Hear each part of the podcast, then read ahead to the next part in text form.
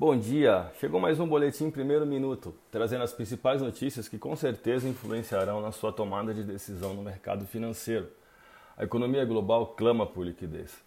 E para que isso aconteça, a aprovação do segundo pacote de estímulos da economia norte-americana é mais do que necessário.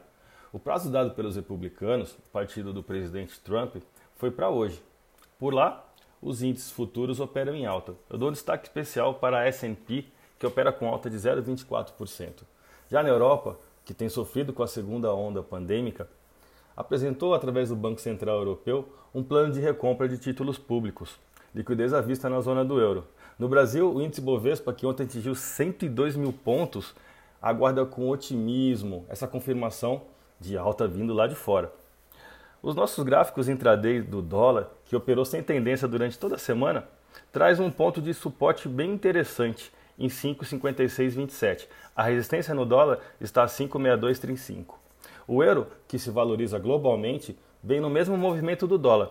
O suporte principal no euro está em 6,58 e a resistência em 6,64. A minha dica é que você continue seguindo os nossos boletins para estar sempre conectado às principais notícias.